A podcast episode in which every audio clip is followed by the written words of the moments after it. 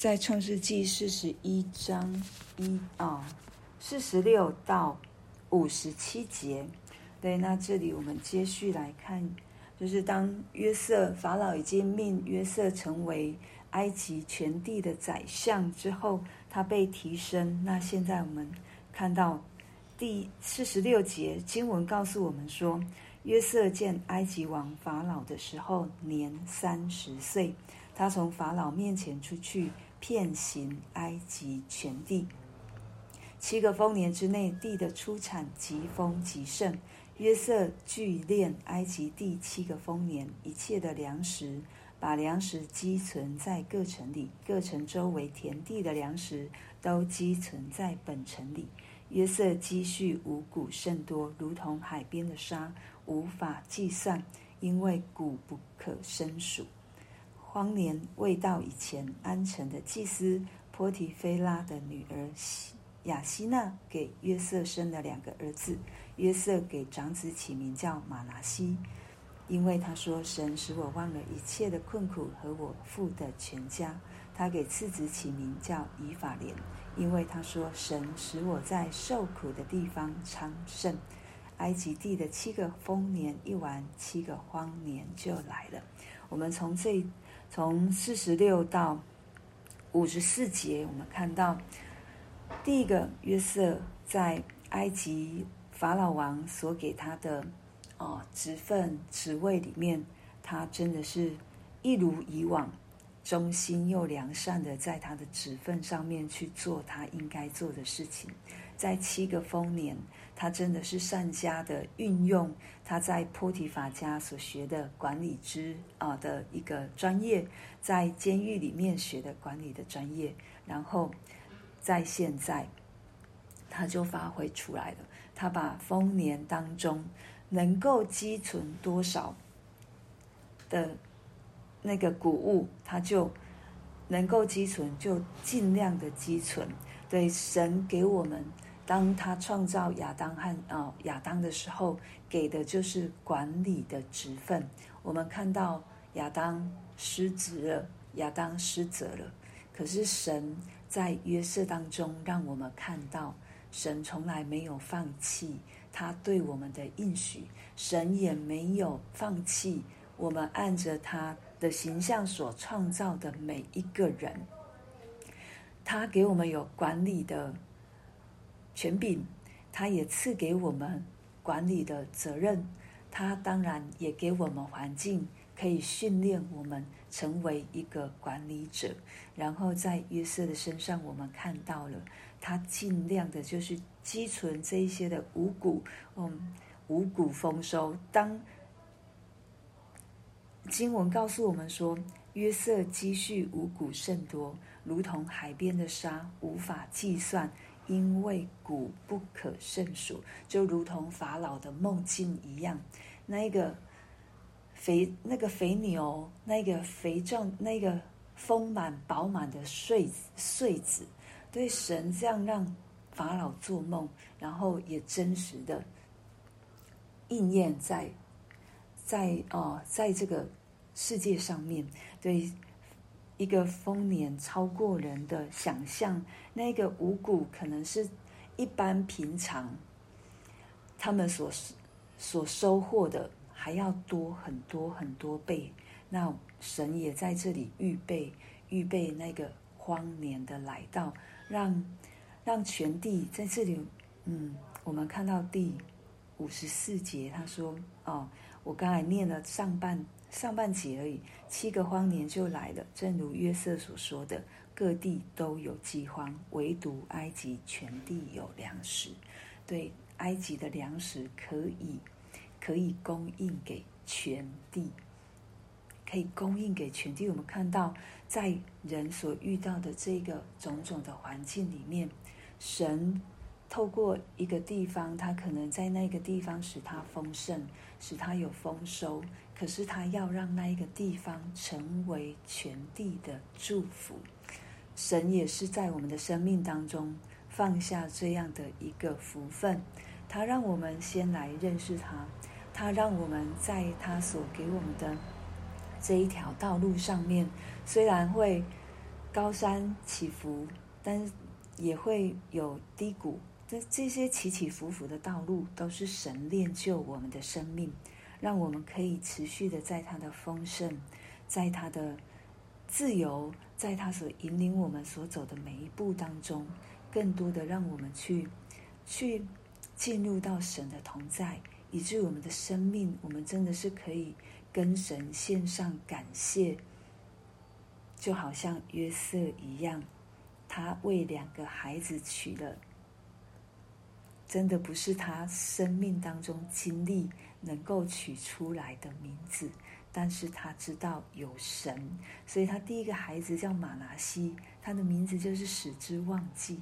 他说：“神让我忘记了一切的困苦和我父的全家，忘记，怎么可能忘记？”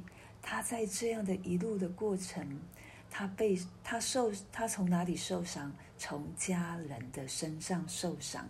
家是我们最亲密、最亲密，也是觉让我们可以感受到安全的地方。可是对约瑟来说，却是让他受伤害的地方。可是他在这里却说：“神使我忘了一切的困苦和我父的全家。”他知道是神，所以他的心意仍旧在神的身上。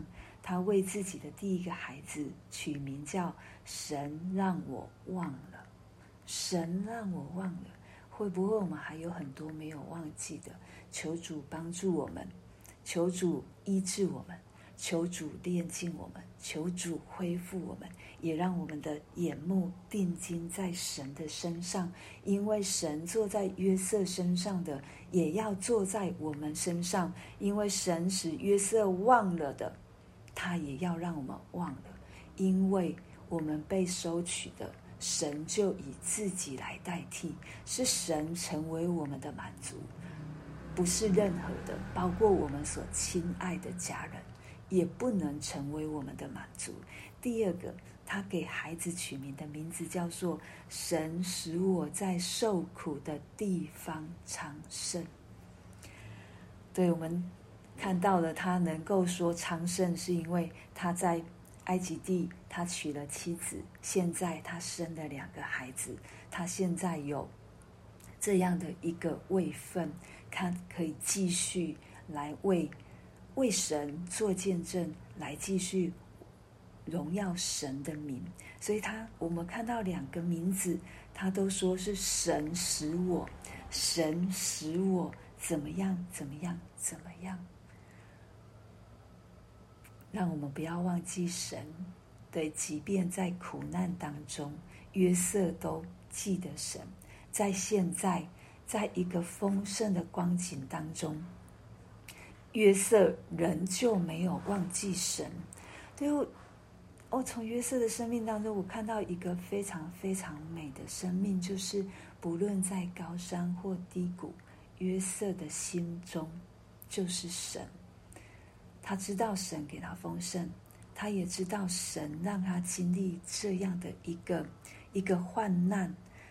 他知道神时刻与他同在，所以两个孩子的名字非常非常能够说出他现在的心境，非常非常能够说出他跟神的关系何等的紧密。他没有抱怨神，他也没有抱怨任何人，他反而是跟。用他孩子的名字来荣耀神，用他孩子的名字来，更是纪念神坐在他生命当中的一切，让他走过的这一段，这一段不容易的路程，对神使我忘了，神使我丰盛，这也是主耶稣来要给我们的生命，他要让我们忘记过去的痛苦。他要让我们忘记过去，可能我们还没有信靠神的时候，我们凭着自己的力量，那一间，哦，随便的乱冲，随便的乱撞，跟撞的撞的体无完肤。但是主耶稣来，他赐给我们丰盛的生命。主耶稣来，他要拯救我们，是要拯救到底。所以主耶稣来是要让我们忘记我们之前是多么的荒诞。无知。主耶稣来是要让我们忘记我们之前被伤害的多么深。